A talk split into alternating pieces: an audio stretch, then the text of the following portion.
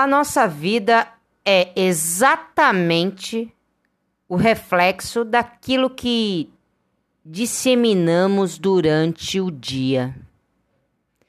Se você plantar sementes boas, vai colher flores bonitas. É como diz o velho ditado: não faça para os outros o que não gostaria que fizessem a você. Se seguir essa máxima, você só vai receber sentimentos positivos em troca.